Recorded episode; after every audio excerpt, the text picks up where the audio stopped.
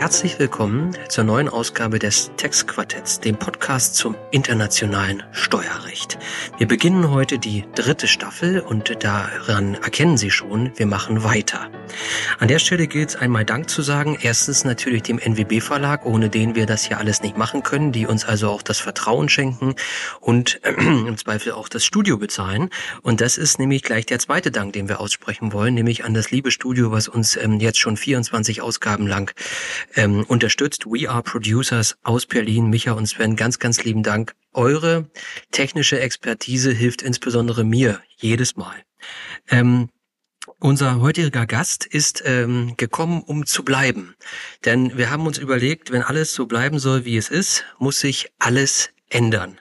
Und was es damit auf sich hat, das ähm, erzählt uns jetzt die Eva. Ja, absolut. Vielen Dank, lieber Florian, für das Intro. Dem Dank an den NWB Verlag und an Wir Producers möchte ich mich natürlich anschließen und gleich äh, erwartungsfroh und erwartungsfreudig Nadja Altenburg danken, dass sie heute eben nicht nur als Gast ähm, bei uns äh, zum zweiten Mal sozusagen äh, mit von der Partie ist, sondern dass sie beschlossen hat, äh, das Textquartett zu einem echten Textquartett abzugraden, indem sie als Nummer vier zu den dauerhaften Herausgebern oder Gastgebern dazugestoßen ist. Liebe Nadja, wir freuen uns riesig auf ein etwas äh, abgeändertes neues Konzept mit dir in einer sozusagen tragenden Rolle, in einer rollierenden Zusammensetzung. Wir werden also immer das Team so ein bisschen durchwechseln in Zukunft, immer zu dritt jeweils einen vierten Gast einladen, aber natürlich auch ganz, ganz toll von deiner Expertise profitieren.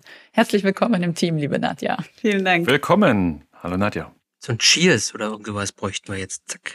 Ich glaube, eine Vorstellung von Nadja ist überhaupt nicht erforderlich, aber Matthias hätte es trotzdem gerne gemacht, richtig? Genau, ich, ähm, ich hätte gerne Nadja vorgestellt, aber wir haben heute nicht so viel Zeit, habe ich gehört. Wer etwas mehr von Nadja hören möchte, der kann sich gerne die Folge 17 anhören. Äh, da haben wir mit ihr zumindest Steuer gesprochen und auch ähm, über, ähm, ja, viel über Nadja selbst. Und deswegen gehen wir jetzt direkt weiter äh, zu unseren zu unserer heutigen Folge und dem Inhalt unserer Folge. Nadja, möchtest du? Ja, vielen Dank. Also erstmal vielen Dank, dass ich euer Team verstärken kann. Ich habe mich tierisch gefreut als treuer Podcast-Hörer und äh, ja, begeisterter Fan von jedem Einzelnen von euch. Ähm, auch eine große Ehre, dass ich gerade bei der 25. Folge dazustoßen darf. Also ein kleines Jubiläum ähm, in eurer Historie, die ich jetzt äh, weiter mitgestalten darf. Und äh, was mich sehr freut, auch mit Ausblick auf 2023, ist, dass wir auch eine ganze Reihe internationaler Themen haben, die uns dieses Jahr schon oder die letzten Jahre schon beschäftigt haben. Aber es geht ja spannend weiter. Nicht zuletzt gestern Abend mit dem äh, fallenden Veto Polens, aber ähm, ja, ATAT 3, neue Funktionsverlagerungsverordnung, neue Hinzurechnungsbesteuerung, 4K, DEBRA, die Registerfälle wo wir nächstes Jahr vielleicht das erste Gerichtsurteil schon erwarten dürfen, Verschärfung Dokumentationspflichten. Also das, äh, die, die Liste ist lang und ähm, ich freue mich sehr, dabei sein zu dürfen. Ich glaube, wir müssen erwähnen, dass wir heute den 16.12. haben, dass alle so ungefähr einordnen können, äh, wo wir uns befinden. Wir werden gleich noch ein bisschen näher darauf eingehen, warum das wichtig ist. Was haben wir vor? Äh, ach nee, Eva, erstmal möchtest du nochmal Danke sagen, ne? Genau, bedanken möchten wir uns nämlich auch bei Ihnen, liebe Hörerinnen und Hörer, liebe Abonnenten. Wir haben aktuell mehr als 5000 Personen, die uns sozusagen dauerhaft die Treue halten. Das ist, glaube ich, eine Zahl, die wir vorher nie geschätzt hätten. Wir wären schon froh gewesen, wenn wir ganz leicht äh, vierstellig gewesen wären. Ähm, aber diese Zahl hat, äh, glaube ich, alle unsere Erwartungen übertroffen. Und äh, alle unsere Folgen sind mittlerweile jeweils deutlich mehr als tausendmal abgehört worden. Von daher herzlichen Dank an Sie für Ihre Treue, herzlichen Dank an das viele Feedback, das uns auch immer wieder mal zwischendurch erreicht auf diversen Kanälen. Wir nehmen das ernst und wie gesagt, wir machen jetzt dann gerne weiter mit Staffel 3. Ja, und was haben wir heute vor? Heute wollen wir ein bisschen zurückblicken. Und zwar einmal was, oder im Endeffekt die große Frage, was hat äh, uns beschäftigt äh, im abgelaufenen Jahr äh, im internationalen Steuerrecht? Wir haben dazu einmal uns angesehen, was waren die Schwerpunkte in der IWB, was waren die beliebtesten Beiträge, die geklickt worden sind in der Datenbank und welche Themen hatten wir im Textquartett? Und wir werden ähm, jetzt äh, etwas durch die äh, ja, internationalen Steuerthemen äh, durchrauschen, ähm, ein paar Hinweise geben zu Aufsätzen äh, und auch zu äh, unseren IWB, äh, sorry, unseren Textquartett folgen. Und äh, Ist, Sie können gespannt sein. Wir haben also da ein gewisses Ranking auch drin der meistgeklickten äh, IWB-Artikel. Und wahrscheinlich gibt es jetzt ein paar Autoren, die hoffen, dabei zu sein und genannt zu werden. Also mit Spannung legen wir los und wir legen los mit dem Thema Pillar 2. Ja, Pillar 2 fühle ich mich natürlich gleich angesprochen. Äh, hier ging es ja ähm, heiß her die letzten Wochen. Wie gesagt, heute ist der 16.12. Ähm, letzte Woche am 6.12. wurde die Diskussion über die Verabschiedung der ähm, EU-Richtlinie zur globalen Mindestbesteuerung noch von der Agenda gestrichen. Das hat schon erste Spekulationen aufgeworfen, ob das mit der Richtlinie überhaupt noch was wird. Dann überraschend oder vielleicht auch weniger überraschend, je nachdem, wie nah man dran ist, die Meldung am Montagabend, dass Ungarn sein Veto zurückgezogen hat, der Vorbehalt Polens sich nochmal Bedenkzeit ähm, ja, aus, auszubedingen und dann gestern schließlich die Nachricht, dass auch Polen das Veto zurückgezogen hat, sodass jetzt feuerfrei ist für die Richtlinie, in der nach wie vor das Datum 31.12.23 ähm, zur Umsetzung vorgesehen ist. Das heißt, also für die, für die Mitgliedstaaten zur Umsetzung in nationales Recht. Das heißt, spätestens ab dem 01.01.24 wird die globale Mindestbesteuerung Realität und ein Jahr später die Undertext Profit Rule. Also äh, ich äh, muss da an der Stelle immer daran denken, wie ich 2018 in Paris mit diesem Thema angefangen habe und jetzt ähm, tatsächlich das Ganze Wirklichkeit wird. Also ein seltsames Gefühl. Ja, was, äh, was steht in dieser Richtlinie drin? Wir kennen sie alle seit Februar. Sie hat sich seitdem nicht besonders äh, viel verändert. Ähm, an den Fristen wird festgehalten, was man vielleicht sich gewünscht hätte als Rechtsanwender, wäre, dass dort vielleicht auch eine Einigung über die Vereinfachungen drin ist. Wer in Berlin war zum großen Symposium, hat vielleicht auch schon ein paar der Erleichterungen mitbekommen. In der, Im Gespräch sind äh, CBC-Vereinfachungen mit äh, unter Berücksichtigung der Verlust, ähm, äh, Verlustvorträge, also die Deferred Taxes mit den echten Steuersätzen. Ähm, auch soll in den ersten Jahren vielleicht nicht die nicht, tatsächlich nicht konsolidierten Einheiten außen vor bleiben. Ähm, Im Gespräch ist das allerdings immer nur mit dem Vorbehalt, dass das für die ersten Jahre gelten soll, bis die Unternehmen in der Lage sind, systematisch die ganzen Informationen abzufragen. Wünschenswerter wäre es natürlich, wenn das dauerhafte Erleichterungen wären. Daneben äh, gab es ein bisschen Unruhe um die Übergangsregeln, die ja eigentlich schon ab dem 30. November 21 gelten soll und äh, ja dort ganz unglaubliche äh, Wirkung entfalten kann, gerade für die Hochsteuerländer, also für den das interessiert, OECD Model Rules Artikel 913. Ähm, ja, viele, viele, viele offene Fragen. Eva, ich gebe gleich an dich ab. Du bist ja näher dran an, dem deutschen Gesetzgebungsentwurf. Die Rede ist immer, also es hieß mal so im Januar, dann hieß es Anfang des Jahres, da sei ja auch noch der März. Ähm, aber vielleicht kannst du da ein bisschen Licht in den Schatten werfen, wie der Stand ist und wie sich Deutschland die ganze Umsetzung und den weiteren Vorgang vorstellt. Also aus deutscher Sicht kann ich natürlich sagen, im Grunde nach läuft alles nach Plan. Die deutsche steuerpolitische Haltung war ja bereits äh, in den vergangenen Monaten davon geprägt, dass der ja, die Model Rules oder gegebenenfalls eben auch die Richtlinie zum 1.1.24 in deutsches Recht umgesetzt werden sollen, notfalls eben auch ohne Richtlinie. Deswegen wird mit Hochdruck an einem Umsetzungsgesetzentwurf gearbeitet. Und du hast schon ganz richtig gesagt, es ist avisiert, den auf jeden Fall im ersten Quartal nach Möglichkeit vielleicht Ende Februar ähm, der Öffentlichkeit zur Verfügung zu stellen. Das wird dann auch nur in Anführungsstrichen ein Diskussionsentwurf sein, also noch kein Referentenentwurf. Das soll deswegen hier nochmal herausgestellt werden, weil der Diskussionsentwurf eben gerade einladen soll, dass alle Stakeholder, wie man bei der OECD so schön sagt, also alle Personen, die irgendwie ein Interesse äh, an diesem Gesetzgebungsverfahren haben können, seien es eben die verschiedenen Akteure der Verwaltung, aber auch die verschiedenen Akteure der Industrie und der Beratung, dass die alle nochmal ordentlich Input leisten können und dass man da nochmal ein ordentliches Anhörungsverfahren und auch einen ordentlichen Gesprächskreis aufbaut, um eben diese Richtlinie dann bestmöglich so umzusetzen, dass sie effizient, effektiv ist, äh, aber eben auch nicht übermäßigen Administrationsaufwand hervorruft. Also ich denke, die, die, der Zeithorizont, äh, der angestrebt wird, ist irgendwo zwischen Februar und März, um dann eben auch lange genug Fristen zu haben, ähm, diese öffentliche Beteiligung sicherstellen zu können. Bei dem Stichwort, äh, dass es nicht zu aufwendig wird, da möchte ich nochmal auf diesen Punkt aufmerksam machen, der auch in Berlin angesprochen wurde, dieses, ich sag mal, Gerücht oder diese These, dass 48 Prozent der zusätzlichen Top-Up-Tax aus sogenannten Hochsteuerländern kommen, äh, mit der Vermutung, dass Hochsteuerländer nicht immer Hochsteuerländer sind.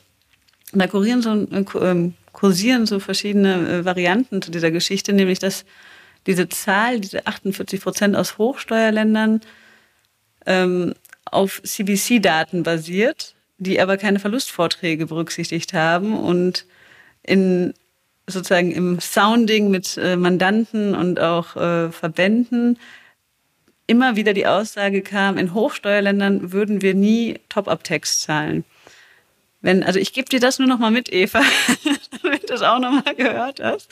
Ähm, das wäre, also ich muss man natürlich sehen, wenn man das gesetzlich ähm, ne, in Einklang bringt, aber wenn ja tatsächlich in Hochsteuerländern Länder nie unter der Schwelle landen, dieser CBC Carve-out mit den Deferred Taxes, das sollte man durchaus sich nochmal überlegen, ob das nicht doch eine Dauerlösung sein kann oder ob man später tatsächlich für alle Gesellschaften in jedem Land diese Erklärungen abgeben muss.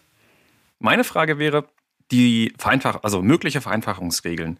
Ist es jetzt noch möglich, die im, äh, in der deutschen Umsetzung, äh, also in nationales Recht äh, reinzunehmen oder muss, bedarf das dann einer Einigung ähm, wieder zwischen allen äh, auf Ebene der Richtlinie, also der EU? Das heißt, der Zug ist jetzt schon so faktisch losgefahren und abgefahren und ob ähm, Vereinfachungsregeln reinkommen, ähm, hängt jetzt nicht mehr allein an Deutschland. Richtig? Super Punkt. Also dem Grunde nach würde ich schon noch Raum für alles sehen. Ich glaube, das schließt auch ein bisschen an Nadjas ähm, an Nadjas Punkt an. Je mehr Leute sich jetzt mit der Richtlinie oder auch mit den Model Rules beschäftigen und je mehr wirklich die praktischen Auswirkungen pro Branche oder pro konkrete Unternehmen äh, heruntergebrochen werden, desto mehr wird ja deutlich, wo Stärken und Schwächen in diesem Regelungskonzept sind. Und jetzt haben wir natürlich ein zwei ähm, Regelungskonzept durch die verbindlichen OECD Model Rules, wenn umgesetzt wird, dann Model Rule konform und durch die jetzt eben dann demnächst verbindlich erlassene Richtlinie. Und jetzt muss man eben insgesamt auf europäischer oder auf internationaler Ebene den Spagat schaffen, bei den Model Rules sozusagen über vielleicht die Administrative Guidance nochmal Erleichterungen reinzubringen. Dann ist das der OECD globale Rechtsrahmen.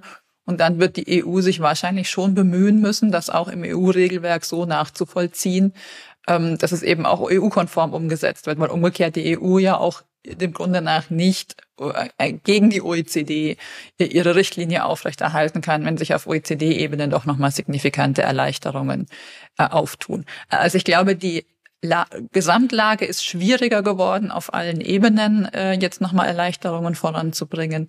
Ich würde es aber nicht für ausgeschlossen halten. Und meine Wahrnehmung ist auch, dass der Wille bei allen Stakeholdern da ist. Also meine Wahrnehmung ist, die OECD hat verstanden, dass eine hohe Komplexität nicht äh, zur Akzeptanz der Regelungen beiträgt.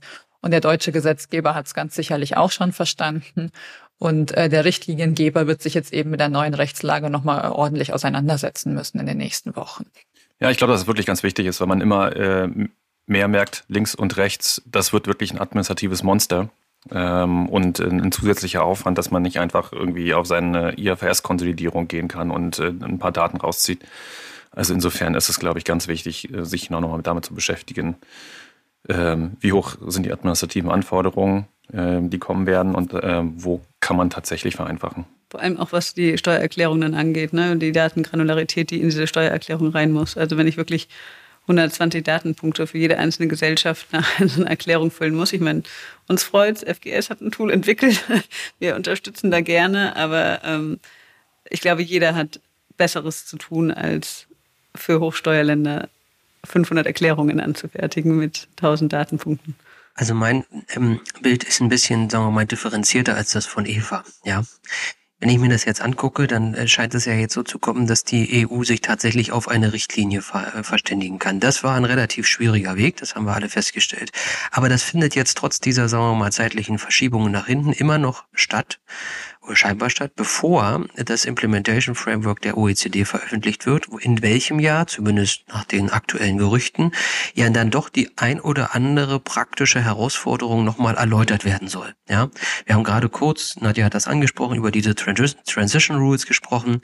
Das ist wahrscheinlich ganz, ganz vielen gar nicht bewusst, dass diese Model Rules also auch quasi einen Rückwirkungseffekt haben, ähm, den man aktuell schon überdenken muss, ja, bei konzerninternen Transfers von Wirtschaftsgütern zwischen Constituent Entities und so weiter und so fort. Ähm, und das geht mit ganz vielen Punkten weiter. Wir haben über das, über den Country-by-Country Carve-out und so gesprochen. Und jetzt haben wir plötzlich eine Richtlinie, die ist einstimmig verabschiedet und ähm, das scheint ziemlich schwierig zu sein. Auch eine Änderung einer Richtlinie würde ja wieder Einstimmigkeit erfordern. Ähm, wenn man aber jetzt, und ich glaube, da sind wir wahrscheinlich alle beieinander, äh, eigentlich ja nochmal die Model Rules an verschiedenen Stellen verändern müsste und das nicht nur irgendwie im Implementation Framework verabschieden kann, dann steht eigentlich die Richtlinie Änderungen der Model Rules ein Stück weit entgegen. Ja, weil man natürlich sagen würde, das würde dazu führen, dass die EU wiederum natürlich die Richtlinie verändern müsste und das ist irgendwie ein Zirkelschluss, der es sehr schwierig macht. Das macht mir Sorgen vor Vereinfachungen. Wenn man die rein national im, im Anschluss umsetzt, was natürlich dann immer noch also gut gemeint ist, aber das hilft dann natürlich nur in Deutschland, weil der Common Approach, wer, welcher sagt, wir wollen das alles irgendwie einheitlich umsetzen, die Mitgliedstaaten des Inclusive Frameworks und so weiter, dann hilft es nicht, wenn man das auf rein nationaler Ebene macht. Also mir wird so ein bisschen Angst und Bange dabei bei dem einen oder anderen äh, Problem. Und äh, Eva, du hast völlig recht, die werden jetzt immer mehr hochkommen. Wir kennen natürlich jetzt schon welche, zum Beispiel wie eigentlich der Pushdown von CFC-Textes äh, funktionieren soll. Das gilt dann hier mit Blick auf die USA, natürlich auch noch auf Guilty und BMT, was ganz wichtig ist. Ähm, aber daran wird, glaube ich, wenn ich das richtig verstanden habe, aktuell gar nicht gearbeitet in der OECD und es ist wahrscheinlich auch noch nicht Teil vom Implementation Framework. Und all diese Fragen sind offen und in einem Jahr gut einem Jahr soll das dann schon zur Anwendung kommen. Ich habe da so ein Stück weit große Sorgen. Ähm, insofern kann ich total verstehen, dass der ein oder andere Industrieverband ähm, darum bittet, das nochmal nach hinten zu verschieben. Die Politik ist da bislang stumm, was das Thema angeht. Man kann nur hoffen, dass sich das nochmal verändert. Aber wenn so ein Datum dann erstmal in der Richtlinie steht, dann wird es ganz schwer, auch wenn uns das bei Arthat ja auch nicht so richtig gestört hat. Das musste jetzt mal raus. ja. Ja, es bleibt spannend. Das heißt, es wird auch nicht das letzte Mal sein, dass wir über dieses Thema hier sprechen werden. Also was einfach richtig spannend bleibt, ist, was die Amerikaner machen werden. Ne? Und ob sich wirklich Deutschland als Exportnation hinstellt und sagt, liebe Amerikaner, ihr habt keine Qualified Income Inclusion Rule, wir wenden jetzt die Undertax Payment Rule auf euch an. Also das, äh, bei den Registerfällen gab es ja schon die ein oder andere Verstimmung, die abgefedert wurde oder auch nicht. Ja? Aber ob man wirklich so weit geht und ähm, Undertax Payments Rule auf amerikanische Unternehmen anwendet. Das, da warte ich auch noch drauf. Ich habe euch ja gestern diesen Brief ähm, weitergeleitet, den die Republikaner an die amerikanische Finanzministerin geschrieben haben. Ähm, da wurde ja sehr deutlich zum Ausdruck gebracht, dass es ähm, für sie völlig unverständlich ist, wie man dem allen zustimmen kann und dass diese Sorge, dass andere Länder die UTPR auf US-Income von US-Multinationals anwenden, hier ähm, gesehen wird und zutiefst abgelehnt wird und auch schon überlegt wird, so viel kann ich auch sagen, wie man darauf reagieren könnte. Ja, also das hat eine unheimlich hohe politische Bedeutung. Wir haben ja auch in der Folge mit Sandy Radmanisch, welche Folge war es? Ich habe es schon wieder vergessen. Steht irgendwo, ne? Folge 21, gar nicht so lange her haben wir hier so ein Stück weit darüber gesprochen, was die Amerikaner hier machen mit ihrer Book Minimum Tax und ähm, wo sich das ähnelt und wo es sich vielleicht nicht ähnelt und wie es zu Pillar 2 passt oder wie es eben nicht zu Pillar 2 passt. Und ähm, die Lösung eben dieses Problems, ja, dass das eben nicht deckungsgleich ist, aber ja vielleicht doch irgendwie ähnliche Wirkungen hat, aber die im Detail dann voneinander abweichen. Das Problem muss irgendwie sinnvoll gelöst werden. Jetzt kann man sagen, die haben sowas wie Guilty, das ist ähnlich wie eine Income Inclusion Rule und die haben so eine Book Minimum Text, das ist auch ähnlich und dann haben sie Subpart F, das ist irgendwie auch irgendwie ähnlich und vielleicht ist ja fünfmal ähnlich äh, dann irgendwie doch das Gleiche. Ähm, aber irgendwie braucht es dafür eine Lösung, ansonsten glaube ich, ähm, endet das nicht gut. Und um das abzuschließen, gibt auch noch die Riesendiskussion zu Tax Credits, wann sind die qualified, wann sind die nicht qualified. Wir kennen das ja aus unserem deutschen Steuerrecht gar nicht so sehr mit Tax Credits. Das ist ja hier in den USA ein Riesenthema. Ähm, dieser Inflation Reduction Act wurde ja jetzt schon auch durch die Presse getrieben ähm, und immer wieder kritisiert. kleine Nebennotiz. Ich finde das immer, man hat den Amerikanern lange vorgewerfen, die machen nichts für Klimaschutz, jetzt machen sie was, wirft man es ihnen wieder vor, aber gut. Ähm, dafür braucht es aus äh, steuerpolitischer Sicht eine Lösung. Ansonsten ähm, werden die Unternehmen am Ende darunter leiden und dann hat es auch nichts mit guter Politik zu tun und ist auch kein gutes Framework für die International Taxation of the Future oder so. Also Florian, der Inflation Reduction Act ist in der deutschen oder europäischen Steuer- und vor allem Wirtschaftspolitik, mehr bei den Wirtschaftsressorts als bei den Finanzressorts, tatsächlich auch im Moment hoch im Kurs.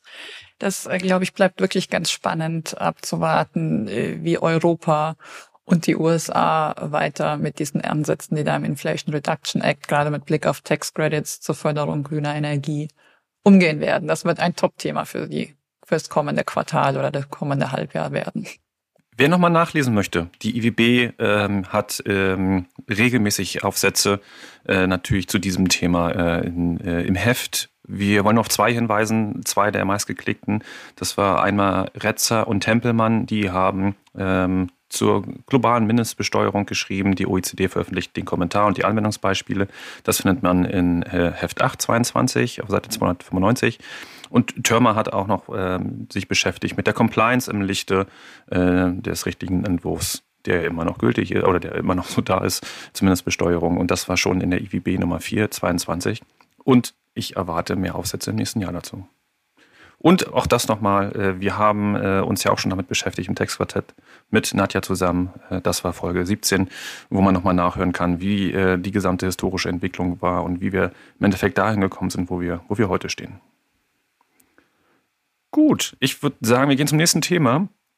Ein Thema, was äh, ähm, sehr relevant ist in den Unternehmen, in der Praxis, äh, was äh, aus meiner Sicht äh, die größten, ähm, äh, dem, ja, die größten Umfänge von Prüfungen, Betriebsprüfungen äh, ähm, in sich hat. und zwar geht es um Transferpricing und ähm, ähm, letztlich alle möglichen Ansätze auch in, ja, neben dem Transferpricing, wo es um Fremdüblichkeit geht. Was ist eigentlich Fremdüblichkeit? Wie ähm, ja, nähert man sich dem Thema. Ähm, ein großes, äh, ein großer Themenbereich ist äh, DEMPI, ähm, also die Frage zu ähm, Hard-to-Value äh, IP. Wie ähm, bestimmt man eigentlich, wer an dieser Wertschöpfung von IP äh, mit beteiligt ist und äh, wie man dann äh, Profite ähm, letztlich verteilt innerhalb einer Unternehmensgruppe. Ähm, das war ein Aufsatz von Stein und Schwarz in der IWB 4 äh, und zeigt, und es gibt noch einen zweiten von Retzer Tempelmann, auch zum Dempi-Konzept in IWB Nummer 3 2022. Und wir haben uns tatsächlich relativ wenig bisher mit Transferpricing beschäftigt. Ähm, wir hatten noch keine Folge dazu, aber wir haben schon jetzt bei dieser Recherche festgestellt, das ist ein Thema, was wir nächstes Jahr aufnehmen werden, wo wir mal gucken, wie wir einladen, äh, weil das tatsächlich eins ist von, äh, von hoher Relevanz, von äh, aus meiner Sicht auch hoher Streitigkeit. Ich glaube, viele Verständigungsverfahren beruhen auch auf diesem Thema und es ist, glaube ich, wichtig, dass wir das auch immer besprechen. Ja, bin ich ganz bei dir, Matthias. Unser äh, tägliches Brot, äh, Verrechnungspreis, Betriebsprüfungen und gerade was immaterielle Wirtschaftsgüter, Bewertung immaterieller Wirtschaftsgüter, Nutzung ne, von IP angeht, äh, das ähm, ist einfach äh, der, der Hauptfokus in den Betriebsprüfungen geworden und ruft in der Regel auch immer gleich sehr, sehr hohe Zahlen auf. Ähm, von daher ist das ähm, ja enorm relevant, aber nicht, nicht weniger wichtig sind auch andere Transfer Pricing Issues. Wir haben jetzt von der OECD auch die neue Anhörung, ähm, den Anhörungsbogen zu Amount B, Public Consultation bekommen. Da kann ich auch nur weiterhin Werbung machen, sich die Dokumente anzugucken, Stellung zu nehmen, beizutragen. Ähm, das wird gelesen. Man, man kann Dinge beeinflussen und Amount B ist ja tatsächlich etwas, was aus der Praxis durchaus begrüßenswert ähm, ist, was so ein bisschen wie eine Safe Harbor Rule, äh, ne, eine global anerkannte Safe Harbor Rule wirkt für Routinefunktionen, Routinetransaktionen im Bereich äh, Vertrieb und Marketing.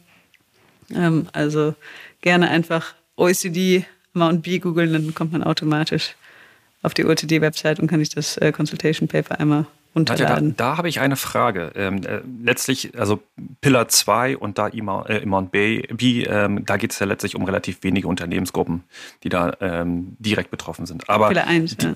Pille 1, genau. Äh, diese, diese Diskussion zu äh, Mount B und dass man ähm, dann tatsächlich äh, zu einer quasi Pauschalierung kommt, wird das Einfluss haben auch auf alle anderen Unternehmen und auf das Transferpricing? dass man tatsächlich dann diese Pauschalierung auch für nicht unter Pillar 1 fallende äh, Unternehmensgruppenanbindung finden lassen wird?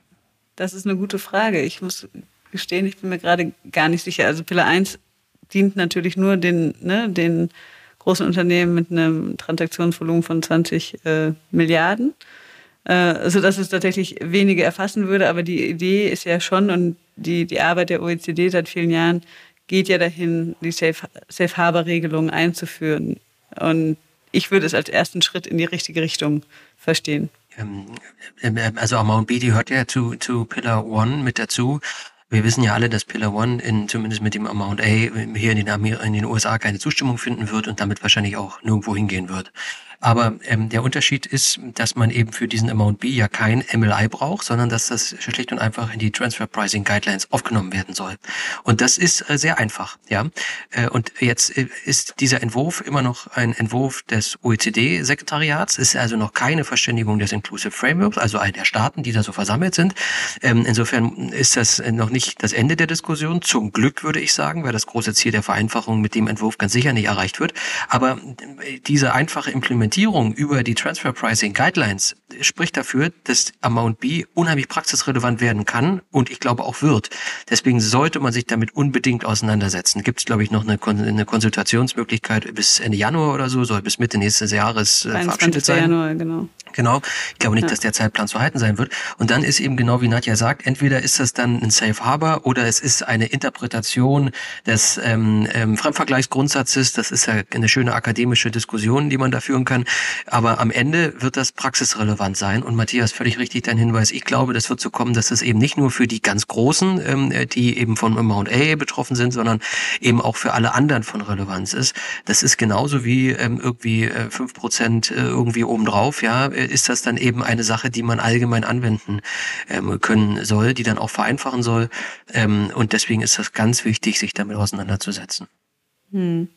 Das ist auch ganz interessant. Es gibt ja auch so Bestrebungen, dass äh, die MAP-Verfahren äh, veröffentlicht werden oder die Ergebnisse der MAP-Verfahren. Ne? Also das ist ja das, was heute auch sehr, sehr unbefriedigend ist in den Verrechnungspreisen, dass ich eben diese Diskussionen habe, die manchmal nicht sehr sachlich, sondern eher so gefühlsmäßig getrieben sind. Da kann man so viel Sachverhalt beibringen, wie man möchte. Irgendwie hat der Prüfer ein Störgefühl oder es geht halt um enorm hohe Werte und dann landet man in einem Verständigungsverfahren und am Ende hat man so das Gefühl, drei Jahre, zwei Jahre kriegt der eine, ein Jahr kriegt das an, der andere Staat und es wird keine technische Lösung gefunden. Und ich glaube, wenn wir so eine Art ja, Amount B Gedanken in die Transfer Pricing Guidelines kriegen und eine Veröffentlichung der Verständigungsverfahren, die dann auch die äh, entsprechenden beteiligten äh, Fiski anhalten, eine dogmatische Lösung für die Probleme zu finden. Damit wäre, glaube ich, der, der Verrechnungspreis-Aspekt äh, in den Prüfungen durchaus ein ganz, also, ja, einen ganz großen Schritt weiter, ganz viel gewonnen. Also ich denke, es ist alles richtig, was schon gesagt wurde, aber ich glaube, was man wirklich den Hörern nochmal deutlich mitgeben sollte, Amount B ist ganz klar für jeden grenzüberschreitenden Sachverhalt mit äh, Routinefunktionen, Vertriebsfunktionen ähm, in der Idee konzipiert. Wie sich am Ende das Verhandlungsergebnis dann auswirken wird, wird man sehen. Aber die Idee von Amount B ist breite Anwendbarkeit, also aus bayerischer Perspektive auch der grenzüberschreitende Fall zwischen Passau und Salzburg oder so äh, bei einem sehr, sehr kleinen Unternehmen könnte von Amount B äh, positiv oder negativ betroffen sein, je nachdem, wie jetzt eben dann das Verhandlungsergebnis rund um die Standardisierung ähm, dieser Vorgänge am Ende ausfallen sollte. Deswegen sollte sich wirklich jeder mit Amount B beschäftigen. Deswegen kann Amount B auch politisch eventuell sehr groß fliegen, weil er eben durchaus auch den Entwicklungsstaaten und den kleineren Fällen, den kleineren Unternehmen, den Mittelständlern zugutekommen kann, kann aber auch umgekehrt äh, eben politisch noch große Konflikte auslösen, weil sich eben man so die Frage stellen muss, ob sich das alles wirklich so standardisieren lässt, äh, was eben im Moment dann doch irgendwie am Einzelfall noch so ein bisschen anders abgebildet und ausdiskutiert wird. Und Nadja hat ja eben schon gesagt, in Verständigungsverfahren sieht man, wie schwierig es ist, standardisierte, allgemeingültige Lösungen zu finden. Da wird eben dann doch sehr viel auf den Einzelfall geguckt und im Zweifelsfall auch irgendwie eine pragmatische Lösung gesucht. Das ist genau die Schwierigkeit, die auch in der Konzeption des Amount B mit drin steckt. Insofern sicherlich ein super spannendes Thema fürs kommende Jahr. So, dann kommen wir weiter zu einem Thema, was wir nicht so richtig im Fokus hatten im Textquartett in diesem Jahr. Das aber in der IWB ganz viel Aufmerksamkeit ähm, bekommen hat. Das ist die Frage, sind die Fragen zu Betriebsstätten. Ähm, ähm, woran liegt das, dass wir das nicht thematisiert haben? Ja, vielleicht liegt es an mir, weil ich nicht so ein Steckenpferd für Betriebsstätten habe und die anderen sozusagen Vorschläge da regelmäßig abgewehrt habe. Dann nehme ich die Schuld einfach mal auf mich, auch wenn es gar nicht so war, aber gut. Ähm, äh, aber das müssen wir im nächsten Jahr ändern, weil Betriebsstätten sind ganz wichtig und ähm, das hat ja auch oftmals auch einen Zusammenhang mit TP, weil ich sag mal, die jetzt Abgrenzung, haben wir eine oder haben wir keine Betriebsstätte, ist intellektuell herausfordernd, aber in der Praxis ja dann doch nicht diejenige, die wir jeden Tag stellen, sondern eher ist es ja der Umgang mit eben einer solchen Betriebsstätte. Aber ähm, damit leite ich jetzt gleich über ähm, äh, zu Matthias, der sich nämlich jetzt um Arbeitgeber-Arbeitnehmer-Fragen kümmern wird. Da kam natürlich die Frage zu Betriebsstätten in den letzten, ich würde sagen, zwei Jahren, bedingt durch Covid und New Work, immer stärker vor. Und ähm, äh, go ahead, Matthias. Ja, absolut. Also genau dieses äh, Thema äh, was für uns mega komplex ist, auch für, ähm, für Sozialversicherungen, also für die Kollegen äh, vom Arbeitsrecht und auch von HR, wo einfach der Wunsch ist, ja, lasst doch die Mitarbeiter arbeiten, wo sie sind oder wo sie arbeiten wollen oder einige nennen es Work from Everywhere, andere Workation, gibt es viele Begriffe, einfach mal drei Monate irgendwo anders arbeiten und das muss doch möglich sein. Und da gibt's intern Riesendiskussionen natürlich, äh, wo wir dann irgendwie ganz viele Risiken sehen und, und Probleme und administrativen Aufwand. Äh, was wirklich schwierig ist zu handeln, äh, entstehen Betriebsstätten, ja, nein, in welcher Form. Jedes Land ist etwas anders, die, es kommt auf die DBAs an und so weiter. Äh, und dann natürlich dann der äh, gesamte Rattenschwanz dahinter, äh, welche administrativen ähm, und auch Compliance-Themen gibt es. Ähm, mit dem Thema haben wir uns tatsächlich auch noch nicht in, einem, in einer Ausgabe beschäftigt, was sicherlich aber auch anstehen wird. Es gibt aber dazu ganz viele Aufsätze tatsächlich in der IWB. Und äh, um nur mal einzunennen, äh, von Dissen, Riedel und Klassen äh, gibt es einen in der IWB 1122. Und äh, was auch spannend ist, Eva, eigentlich stehst du da, aber ich, ich hechel mich jetzt hier mal durch. Ähm, Managementbeteiligung im internationalen und in, im nationalen internationalen Kontext war auch einer der meistgeklicktesten Aufsätze, äh, wo man sieht, dieses Thema, was teilweise immer nur Einzelpersonen betrifft, äh, also Management, äh, Personen aus Management, ist ein sehr, sehr hohes praktisches äh, Problem und wie man damit umgeht. Und insofern macht das total Sinn, dass solche Themen in der IWB erscheinen und auch äh, wir uns natürlich künftig damit beschäftigen werden. Und was auch ein Thema ist, ähm, ich glaube eher prominent, weil viele diesen Leuten folgen, ist, wie man eigentlich äh, Influencer besteuert. Viele von denen befinden sich mittlerweile in Dubai und äh, senden von dort. Wir nicht. Wir sind immer noch ähm, hier ähm, und nicht in Niedrigsteuerländern. Florian kommt ja irgendwann zurück. Ähm, aber das ist absolut natürlich die Frage, wie man mit diesen Themen umgeht. Was wir aber gemacht hatten, auch ein super spannender äh, Podcast oder eine, eine Folge von uns, äh, das war Nummer 16, war äh, die mit äh, Lukas Hilbert, wo es um die internationalen Aspekte der Lohnsteuer ging. Das, also, wer das noch nicht gehört hat, sollte da bitte mal reinhören. Weiter geht's mit der Umsatzsteuer. Da würde ich auch gleich wieder einleiten. Äh, auch sehr, sehr wichtig, wird äh, aus meiner Sicht auch äh, immer in, in, in, der Praxis, also in der Praxis sehr wichtig, in der Unternehmenspraxis, ähm, ähm, wenn da was schief geht, ähm, ist äh, der Schmerz viel höher als in der Ertragssteuer. Ähm, das ist natürlich auch ähm, sehr ähm, abhängig äh, von den internen Prozessen, aber nicht nur. Und äh, es kommt aus meiner Sicht in, in, in vielen, äh, gerade im internationalen Bereich und bei, bei Veranstaltungen zu kurz. Ähm, ganz aktuell gibt's ähm, ähm, wieder, das ist VET in the Digital Age, äh, ein Entwurf, äh, ein Richtlinienentwurf der Kommission vom 8.12., ähm, wo es um äh, die Ausweitung der Steuerpflicht auf Marktplätzen geht, um, das, äh, um die Ausweitung des äh, One-Stop-Shop-Verfahrens und ähm, dass ein Digital Reporting die jetzige zusammenfassende Meldung ersetzen soll. Damit werden wir uns sicherlich in Zukunft einmal beschäftigen. Was wir äh, einmal in Folge 6, das ist auch schon lange her, gemacht hatten, da haben wir uns damals über das VT E-Commerce Package unterhalten mit Matthias Oldiges. Wer da nochmal reinhören will, auch sehr spannend.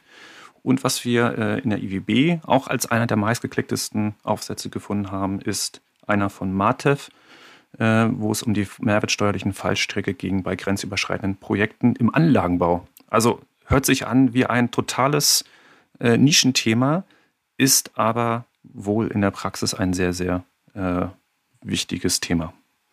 So, ich gebe weiter.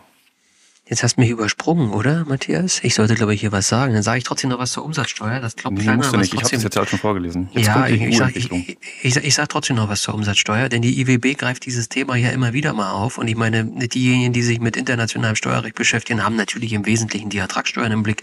Gar keine Frage. Umso besser finde ich, dass man, äh, oder dass zumindest mich die IWB regelmäßig daran erinnert, dass es neben dem Ertragssteuer, neben der Ertragssteuerwelt noch was anderes gibt, was Matthias völlig zu Recht und auch auch immer wieder darauf hinweist, mindestens genauso wichtig ist. Time is running oder vielleicht auch flying sogar in dem Moment jetzt hier schon sehe ich, weil der Micha uns gerade eine Uhr einblendet. Deswegen machen wir weiter mit EU-Entwicklungen. Natürlich, die dürfen nicht fehlen und ähm, da gibt es ganz viele Abkürzungen, die irgendwie durchs äh, Land getrieben werden oder in dem Fall durch die EU getrieben werden. Anche, Debra, Beefit, ähm, ich weiß gar nicht, was ich vergessen habe. Vielleicht war noch irgendwas dabei, was ich jetzt gar nicht im Kopf hatte. Aber ähm, ich glaube, ich gebe mal an Nadja weiter. Vielleicht sagt die uns was zu ATAT 3 und zu Anshell. Da haben wir zwar kürzlich drüber gesprochen, aber ähm, ich glaube, da wird Nadja trotzdem was zu, zu sagen haben.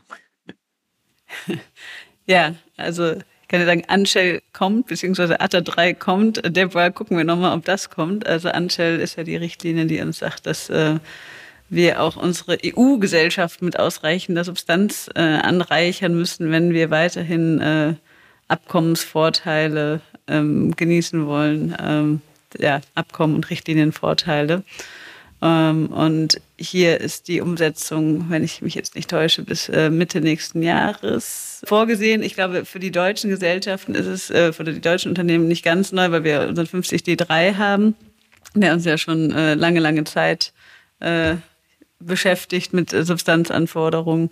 Deborah ist äh, hingegen ein neuer Vorstoß der EU, um das Bias zwischen Fremdkapital und Eigenkapitalfinanzierung aufzuheben, was ja dem Grunde nach erstmal eine ganz, ganz gute Sache ist, dass man ja so eine Notional Interest Deduction einführt, dass also auch eine Eigenkapitalfinanzierung interessanter gemacht wird für Unternehmen.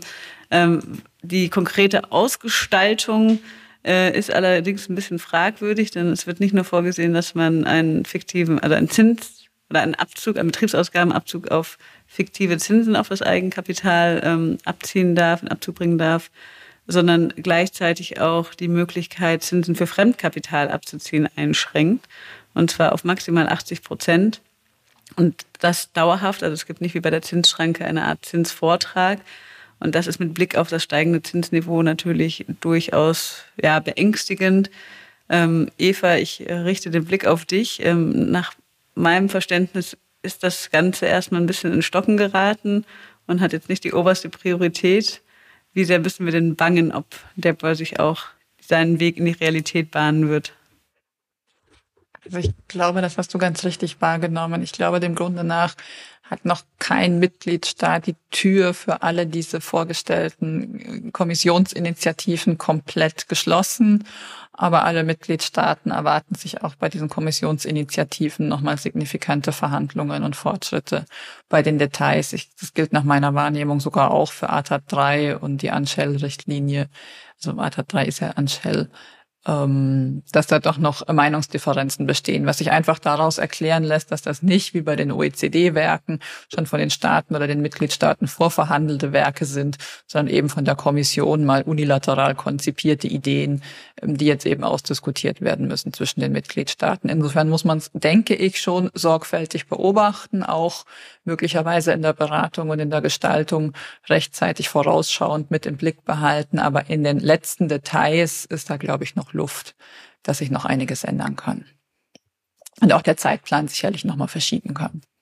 Also wer mehr zu Attat, zu Anshell äh, lesen möchte, dem kann, äh, können wir hier auch einen Beitrag aus der EWB von Bersch Babu Schneider empfehlen. Äh, Entwurf der EU-Richtlinie gegen die missbräuchliche Nutzung von Briefkastenfirmen. Oder aber man schaut in die, oder man hört, nicht gar nicht, man schaut, man, man hört in die Ausgabe, ähm, die wir mit der Pia Dorfmüller aufgenommen haben, Folge 24, ganz jung. Ähm, da kann man das auch nochmal nachvollziehen, ne, was ähm, wir so über diese ATAT 3 oder den ATAT 3 Richtlinienentwurf denken. Matthias, du so als Head of Tax. Äh, Ganz kurz noch dazu, da will ich auch noch da will ich auch noch mal erinnern an den Wunsch, Weihnachtswunsch von Pia, die nämlich in der Folge gesagt hat, sie wünscht sich ein BMF-Schreiben, um äh, mal ein bisschen mehr Klarheit, insbesondere zu 50T3 und äh, auch den, äh, ja, all diesen Themen äh, ähm, zu bekommen. Und sie wünscht sich eine englische Übersetzung äh, der äh, ja, ähm, Questionnaires, also des ähm, äh, Fragebogens, äh, ähm, der dann Deutsch und Englisch auch denselben Inhalt hat. Also das, den Wunsch wollte ich jetzt noch mal einmal kurz nennen. Noted. Aber heute ist ja erst der 16. Matthias.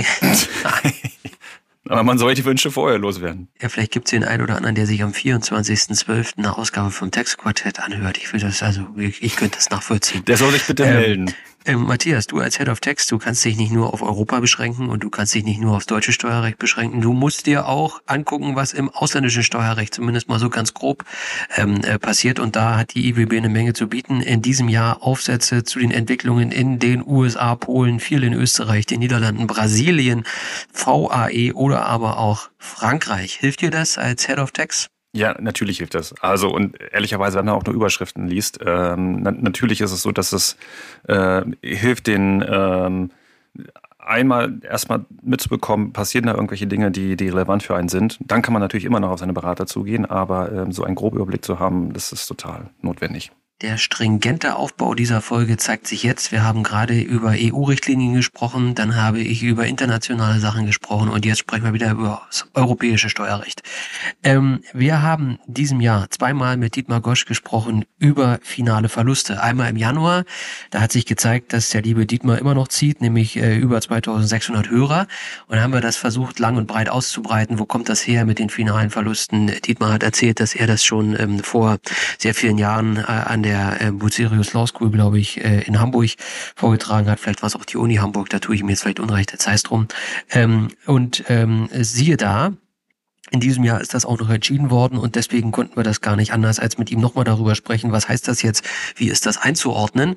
Und wir sind zu dem Ergebnis gekommen, na ja, die Tür ist noch nicht zugeschlagen. Nach meiner Kenntnis gibt es da auch noch anhängiger Verfahren beim BFH, ähm, wo sich der BFH damit auseinandersetzen muss und so weiter und so fort. Und in, ich glaube, es ist die aktuelle Ausgabe der IWB. Jetzt ist immer, wann Sie das hören, nicht, liebe Hörer. Aber gut, gibt es noch diesen Beitrag, den wir schon mal eingesprochen haben von Zwirner, ähm, der IWB 2022, Seite 959 fortfolgende, der mit einem ganz klaren Judiz daran geht und sagt, das ist das Ende der Diskussion und hochlebe die ähm, Vergleichbarkeitsprüfung. Nun gut, das kann man so sehen, man kann das aber vielleicht auch anders sehen.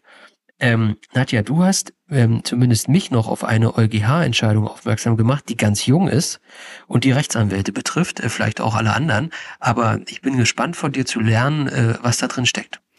Ja, also ganz, äh, was heißt überraschend, aber schon, ich hatte es ehrlicherweise nicht auf dem Radar. Für mich war das, äh, kam das Urteil überraschend. Das ist eine Entscheidung des EuGH vom 8. Dezember 2022 und zwar C694 aus 20 der da sagt, dass der Aspekt, dass Rechtsanwälte, ähm, wenn sie ihre Meldepflicht erfüllen, diese Meldepflicht gegebenenfalls durch die Mitteilung an einen anderen Intermediär ähm, erfüllen, ja, indem sie dem mitteilen, was sie gemacht haben äh, und nicht lediglich darauf verwiesen werden, wenn der Steuerpflichtige durch sie nicht melden möchte, dass die Meldepflicht auf den Steuerpflichtigen zurückfällt, dass das ähm, gegen die äh, EU-Grundrechtscharta, gegen Artikel, was ist es, 7 und 47 ist es, glaube ich, äh, verstößt, weil bereits das äh, Mandatsverhältnis, also die Tatsache, dass man beraten wird durch einen Anwalt, der Geheimhaltungspflicht äh, unterliegt und dass das offengelegt werden muss, bereits ein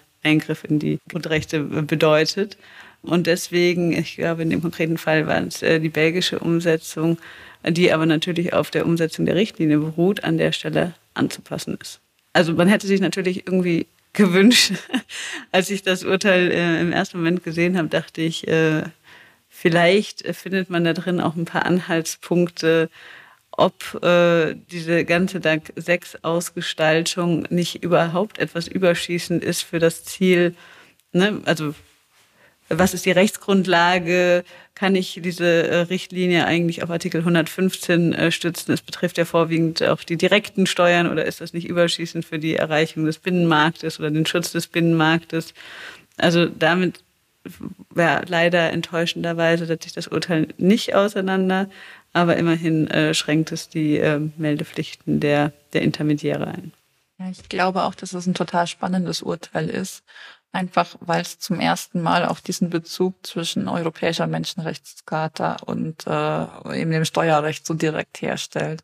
Insofern wird es sicherlich noch viel Ausstrahlwirkung auf andere Rechtsfragen im Zusammenhang mit der Bewertung von Steuerrecht haben. Ähm, das wird man sicherlich nochmal ganz, äh, ganz äh, explizit analysieren müssen, was da genau drin steckt. Gut, dann gehen wir oder richten wir den Blick nochmal auf eine relativ neue Rubrik in der IWB, und zwar Text Certainty, wo aus äh, ja immer mehr Streitfällen, die es gibt, äh, dieses Thema äh, größere Relevanz auch äh, in, den einzelnen Ausgaben der IWB äh, bekommt, wo es darum geht, um Streitvermeidung, Streitbeilegung. Ähm, es gibt Aufsätze aus ähm, ja, verschiedenen Ländern, um einmal zu verstehen, wie andere Länder mit äh, den Themen Betriebsprüfung, Vereinfachung von Betriebsprüfung, Risikoansatz äh, und ähnlichem umgehen. Also da sei jetzt nur Polen genannt und Österreich als Beispiel von Aufsätzen. Äh, über Joint Audits und ICAP wird dort berichtet. Und wir hatten auch äh, Tax Certainty äh, schon in mehreren Folgen unseres Podcasts. Ja, ganz genau. Da dürfen wir nochmal erinnern an die Folge 19 mit Noemi Strothkemper zu den internationalen Streitbeilegungsmechanismen. Glaube ich, auch eine sehr spannende Folge damals geworden. Bereits in Folge 4 haben wir über ICAP gesprochen mit Malte Fiedler, ähm, quasi einem direkten Teilnehmer der ICAP-Pilotierung 2.0. Und wir hatten auch Rolf Mühlenrock zu Gast, mit dem wir über alles Mögliche gesprochen haben, aber eben auch diese Themen mit aufgegriffen haben und der eigentlich darin auch einen großen, großen Zukunftsansatz ähm, sowohl für die Finanzverwaltung als auch für die Unternehmen erkannt hat. Ja, also wer das Ganze sich im Detail noch ein bisschen äh, literarisch näher führen möchte, äh, den verweise ich auf den Beitrag von Eva in der IWB äh, 22 vom 27.11.2020. Ähm, Ansonsten äh, haben wir einen weiteren interessanten Tagungsbeitrag ähm, zur sechsten Jahrestagung ähm, zu Joint Audits und von äh, Satinik Belkonian und Cedric von der Hellen.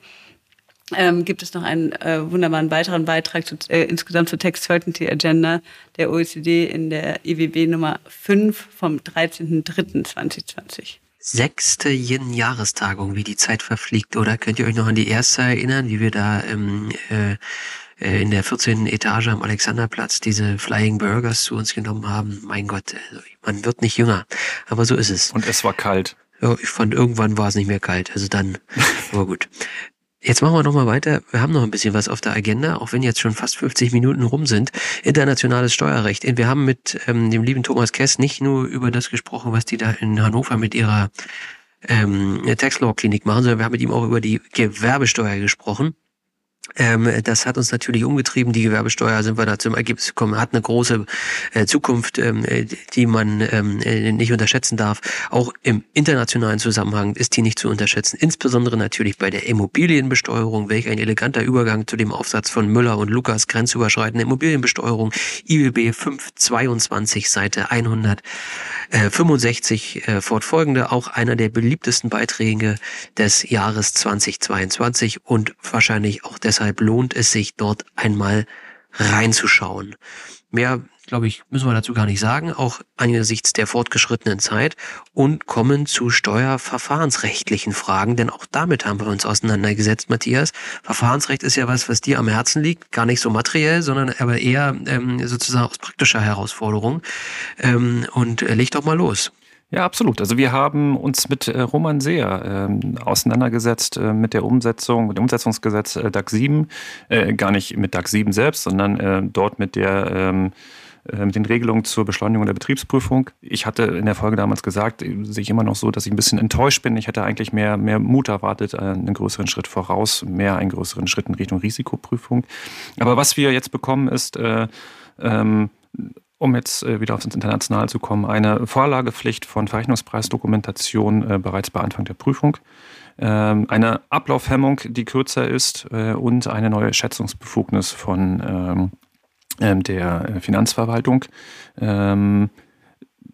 haben uns darüber unterhalten, die Hoffnung ist, dass tatsächlich die Betriebsprüfungen sich beschleunigen, dass auch auf das Thema ähm, Text, CMS und Dokumentation äh, stärker ähm, geguckt wird und dass es, wenn man diese vorlegt, ähm, auch Erleichterungen hat. Ähm, dass insgesamt dieser Gesetzesentwurf ja natürlich ja sehr technisch ist in der Umsetzung, aber hoffentlich dazu führt, dass es in der Praxis wirklich zu einer Beschleunigung kommt, zu einem ähm, ja, ähm, Arbeiten auf Augenhöhe und ein, einer, einer größeren Vertrauensbildung. Vertrauen im Gesetz zu regeln ist natürlich schwierig. Und dass es jetzt ähm, nicht nur äh, bei diesen Regeln bleibt, sondern tatsächlich es zu einem schrittweisen Umdenken und, und Verändern innerhalb der, der Prüfungen, nicht nur bei großen Unternehmen, sondern insgesamt kommen wird. Das ist meine Hoffnung, das ist mein Weihnachtswunsch. Ja, den unterstütze ich voll und ganz. Eva, von dir habe ich gelernt, dass mit diesem DAX 7 Umsetzungsgesetz aber eigentlich DAX 7 noch gar nicht umgesetzt ist. War das, habe ich das richtig verstanden? Nein, es fehlt noch der wichtigste Artikel, der Artikel 12a zu Joint Audits. Das wird ja erstmals die Rechtsgrundlage sein, die Joint Audits auch materiell in, also im Richtlinienrecht ist es bereits verankert, in der englischen Sprachfassung trägt der Artikel 12a auch die Überschrift Joint Audits, aber die eben Joint Audits auch dann in den nationalen Verfahrensrechten mit verankern wird. Und diese Umsetzung ist aber bis Ende des nächsten Jahres, bis Ende 2023 obligatorisch. Deswegen haben wir da noch ein bisschen Zeit. Und das wird eines der Weihnachtsgeschenke fürs kommende Jahr, dass wir da hoffentlich bei dem Thema nochmal ordentlich vorankommen. Ah, ich kann es gar nicht erwarten. Ich kann es gar nicht erwarten. Ähm, und jetzt kommen wir zum äh, sozusagen Du darfst aber nicht deine US-Brille mitbringen, Florian. Ja. In den USA sind Joint Audits nicht so beliebt wie hier. Aber dann, dann fehlt mir sämtlicher Durchblick, Eva. Ähm, ähm, jetzt kommen wir zu einer Folge, die ist wie gemacht für mich, Netzwerken. Wir haben nämlich mit dem lieben Christian Käser und dem lieben Berthold Welling in Folge 18 über den IFA-Kongress gesprochen. Und ähm, mir liegt ja die IFA am Herzen, nicht nur die JIN, sondern auch die IFA. Eva ist übrigens gerade, glaube ich, in den Vorstand der deutschen IFA gewählt worden. Herzlichen Glückwunsch. Und ähm, ich war aber nicht dabei. Insofern müsst ihr mir jetzt berichten, ob ich was verpasst habe äh, und wenn ja, was. Ja, Nadja, glaube ich, hat zum Beispiel auf der Bühne gesessen. Das habe ich in jedem Fall verpasst. Aber ich habe das alles auf LinkedIn beobachtet. Also ich bin gespannt auf euren kurzen Erfahrungsbericht. Wer möchte starten? Ja, ich starte sehr gerne. Also ähm, das Beste an diesem IFA-Jahreskongress war einfach, dass er wieder stattgefunden hat in Person und wir alle zusammengekommen sind. Also ich habe, äh, ich war das erste Mal auf einem IFA-Kongress in Brüssel. Das war glaube ich 2008 oder 2009. Ich weiß nicht, lange, lange her, also direkt nach dem ersten Examen. Ähm, und ich habe tatsächlich jetzt in Berlin Kollegen wieder getroffen, die ich damals das erste Mal kennengelernt habe. Und das hatte doch ähm, muss ich sagen, eine ganz besondere Stimmung, dass man einfach wieder diesen Kongress nicht nur vor den Screens, vor den, ja, vor den Computern abhält, sondern äh, wieder in Gespräche kommt, netzwerken kann, zusammensteht, ähm, auch sich teilweise privat austauscht. Und ich muss sagen, das, das war für mich neben natürlich den fachlich hochkarätigen Panels oder der Knaller von äh, Pascal Santamont, der ja den IFA-Kongress genutzt hat, um zu sagen, dass er die OECD verlassen wird. Also es gab wirklich äh, viele, viele fachliche und, und thematische Highlights ähm, war einfach das Zusammenkommen und die Kollegen, ähm, die ja aus allen Ländern wieder zu treffen, persönliche Verbindungen aufzubauen, äh, ein paar Sätze neben dem fachlichen auszutauschen. Ja, das war mein Highlight. Eva, dich habe ich dort auch gesehen. Ja, ich, ich kann mich nur anschließen. Ich würde vielleicht noch zwei, drei andere Facetten hervorheben. Die Yin-Party im Haubentaucher war auch ein absolutes Highlight mit einer ganz hohen Anzahl an Yin-Alumni. Ich glaube, es gab fast keinen Kongressteilnehmer, der sich nicht Now zumindest mal der sich nicht zumindest mal im Haubentaucher auch hat kurz oder länger sehen lassen. Das, glaube ich, war schon ein voller Erfolg. Und vielleicht auch an Nadja anschließend die aktuellen OECD-Ergebnisse. Die WIN, die Women of IFA Network hatten ja auch umfassende Aktivitäten, unter anderem ein Luncheon. Und äh, während dieses äh, gemeinsamen Mittagessens ist es ihnen dann gelungen, Grace Perez Navarro ähm, quasi die Nachfolgerin in der Position von Pascal Saint-Amand ähm, als Speakerin zu gewinnen. Und sie hat das auch da ganz sympathisch äh, gemacht und auch den Damen ganz viel mitgegeben sozusagen ähm, dass man sich eben beherzigen sollte, um nicht den Mut zu verlieren, wenn es auch zwischendurch vielleicht mit der absoluten geplanten Karriere mal nicht so ganz laufen sollte. Also ich glaube, das war auch ein ganz starker Programmpunkt, den zumindest die Win-Damen da am Rande des Kongresses auch mitnehmen konnten, neben eben allen Kongress-Highlights, die sowieso auf der Agenda standen. Ja, und ich kann eigentlich nur, nur ergänzen, äh, eigentlich ist es die Chance, neue Leute kennenzulernen äh, und äh, auch mal äh, aus, seinem, aus seiner Blase heraus. Das ist mir ehrlich gesagt nicht gelungen. Und zwar deswegen, weil ich auch ganz viele das erste Mal seit langer Zeit wieder getroffen habe, also alte Bekannte, und man gar nicht dazu kam, äh, ähm, so viel neue neue Leute kennenzulernen, weil man bei den äh, äh, ja, Bekannten stehen blieb und, äh, und sich ausgetauscht hat. Man hat es aber überall gemerkt. Also ähm, in den Fluren äh, im Foyer, da war so viel los, äh, da gab es so viele äh, kleine Gespräche. Das, war, das war toll zu sehen, dass es wieder so funktioniert hat. Und natürlich war die, die Yin-Party im Haupentaucher, das war am Ende der krönende Abschluss. Äh, einige sind tatsächlich in den Pool gestiegen, wir dann eher nicht, weil es auch zu kalt war. Aber es war schon, war, war wirklich eine, eine runde Sache, das ganze Ding. Und wirklich sehr, sehr groß. Also auch viel größer, als ich mir das vorgestellt habe. Und ich glaube auch, dass die Teilnehmeranzahl wesentlich höher war als, als erwartet. Ich glaube, das war wirklich sehr, sehr gut gelungen. Deswegen nochmal einen großen Dank an, an das Orga-Team, an ähm, Berthold und an Christian, dem man auch angesehen hat, äh, dann äh, am letzten Tag, dass die äh, wirklich alles gegeben hatten. So, jetzt steht hier noch Bundesfinanzminister. Was hat's denn damit aus sich? Ja, wir müssen ja kurz sprechen darüber, was haben wir eigentlich so vor im nächsten Jahr. Und ähm, thematisch haben wir das ein bisschen abgegrenzt. Auch Steueroasenabwehrgesetz ähm, haben wir nochmal aufs Radar genommen. Und ich habe ganz frech hier reingeschrieben, vielleicht kommt auch nochmal der Bundesfinanzminister. Ja, Man muss sich ja Ziele setzen, habe ich gelernt. Das ist ja in so einer Big Four so, da funktioniert es nicht mit Zielen. Deswegen habe ich das hier auch gemacht. Also ähm, ich bleib da mal dran, ich versuche das mal. Ich frage da jetzt äh, also wöchentlich mal an, ob ähm, nicht der Bundesfinanzminister mal ein bisschen Zeit für uns hätte. Er geht ja auch in andere Podcasts. Wollen wir mal schauen, ähm, ob das hier im Textquartett äh, auch vielleicht funktioniert, ja. Aber liebe Hörer, seien Sie nicht enttäuscht. Seien Sie nicht enttäuscht. Er war beim Steuerfabi, aber Steuerfabi hat eine Million Follower. Äh, das ist doch noch ein bisschen mehr als wir haben. Wenn der Christian Linder jetzt wirklich immer nur auf äh, die äh, Anzahl der Hörer guckt, dann müssen wir uns noch ein bisschen steigern. ist ja die Qualität, nicht die Quantität. Genau, das war, das wollte ich damit auch so ausdrücken. Ja, Wobei ich nicht sagen will, dass der Steuerfabi einen schlechten Job macht. Also ähm, eine Million Leuten äh, was über die Steuern zu erzählen, ich glaube, das, das hilft ehrlicherweise auch. Und darüber hatten wir auch mit Rolf Mögenbrock gesprochen, äh, auf unserem Berufsstand insgesamt, äh, dem gesamten Berufsstand äh, ja auch ein anderes, äh, frischeres Gesicht zu geben. So, Schlussfragen. Das machen wir natürlich heute auch. Wir haben zwar keine Gäste, aber äh, wir wollen uns gegenseitig fragen. Ich fange mal, ich fang mal an mit äh, Florian. Du, äh, da drüben. Ähm, Santa Claus oder, oder Christkind? Es fällt dir schon schwer vorzulesen, nicht, Matthias? Ja, total. Ähm, ich stolper hier schon. Also, äh, Soll ich es nochmal wiederholen? Nö. Nein, ich habe es verstanden. Es steht ja auf meinem Vorbereitungszettel. Ähm, bei mir kommt... Ähm, bei, bei ist mir nicht kommt, gescriptet, was wir hier machen. Nein, überhaupt nicht. Bei mir kommt ähm, der Weihnachtsmann. So, jetzt ist das in diesem Jahr alles ein bisschen anders. Ähm, ich, wir haben jetzt immerhin schon solche amerikanischen Socken gekauft, die ja hier über den Kamin gehangen werden. Jetzt haben wir keinen Kamin, aber wir haben trotzdem solche Socken. Die sind auch schon gefüllt und jetzt ähm, hängen die so, so hoch, dass äh, meine kleine Tochter da natürlich nicht rankommt. Aber die Spannung ist groß, was da eben am 25., nicht am 24., sondern am 25. drin sein wird. Also das ist natürlich was ganz Besonderes, was anderes. Ansonsten kommt bei mir der Weihnachtskind, bei meiner Frau vielleicht eher noch das Christkind. Ähm, damit ist das mit den Konfessionen und dem äh, auch sozusagen dargestellt. Aber ähm, Punkt. Matthias. Festbraten. Aber solltest du nicht einfach nur ein Wort sagen? Ja, da weißt du, dass mir das, fällt, dass mir das unheimlich Team schwer fällt. Team I. Das, ähm, äh, pass auf, jetzt, ähm, jetzt du, Matthias, kannst ja mit einem Wort mhm. versuchen. Festbraten oder Weihnachtsfondue? Nee, oder Kartoffelsalat. Das ist ja eigentlich hier in ne, Berlin und Brandenburg so das, äh, das Festessen. Es ist tatsächlich der Festbraten und zwar ist es Gans. So, ich erzähle jetzt auch noch ein bisschen.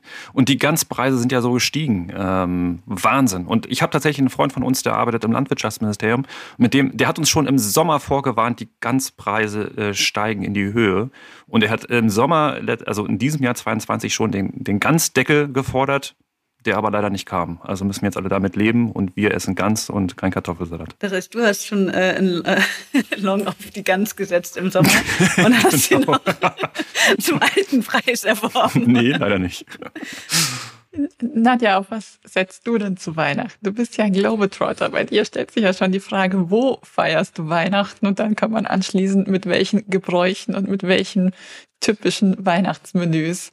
Äh, da kommen ja eine ganze Menge Städte bei dir in Betracht. Hamburg, Düsseldorf, Berlin, Paris, alles Mögliche, Brüssel vielleicht auch. Wie schaut's aus? Nein, Weihnachten äh, ganz traditionell mit der Familie in Berlin. Matthias, aber ohne Kartoffelsalat. Ähm, ähm, ja, wahrscheinlich auch mit Gänsebraten. Das ist dann immer die Vegan Exception. Bei der Mama gibt es keine vegane Extrawürste, da gibt es einfach klassisches Weihnachtsessen. Äh, Eva als Pferdemädchen. Weihnachten im Stall oder in der Kirche? Ja, früher tatsächlich beides. Äh, als ich noch mein eigenes Pferd hatte und auch noch mit nach Hause genommen habe zu meinen Eltern über Weihnachten, da hat, äh, war immer erst der Gang in den Stall, das war Weihnachten ganz schön. Und dann der Gang in die Kirche. Jetzt dieses Jahr äh, wird das Pferd ähm, in München bleiben, deswegen wird es dieses Jahr nur die Kirche werden. Aber es ist immer eine ganz schöne Weihnachtstradition, auch Weihnachten wirklich nochmal im Stall vorbeizuschauen. Das vermisse ich in den Jahren, in denen ich es nicht habe, tatsächlich. Sehr schön. Ja, dann äh, vielen Dank für diese Einblicke. Wir lernen uns ja auch noch näher und näher kennen mit jeder Folge und jeder Vorbereitung. Ähm, ich glaube, an der Stelle übernehme ich dann auch gleich äh, als erstes Mal das Wort, darf mich äh, für das Zuhören bedanken. Allen Hörern frohe Weihnachten, einen guten Rutsch und ein gesundes, äh, frohes neues Jahr wünschen und äh, mich darauf freuen, 2023 mehr von Ihnen zu hören, auch was Vorschläge angeht, Feedback, Themenvorschläge, was würden Sie gerne hören, was sollen wir ändern, äh, wie können wir es noch besser machen. Wir freuen uns auf jeden Fall, wenn Sie mitwirken. Tschüss, frohe Weihnachten. Vielen Dank. Dankeschön und tschüss. Frohe Weihnachten. Tschüss. Tschüss. Das war das Textquartett, der Podcast zum internationalen Steuerrecht vom NWB Verlag in Zusammenarbeit mit We Are Producers. Bleiben Sie up to date im Steuerrecht unter www.nwb.de.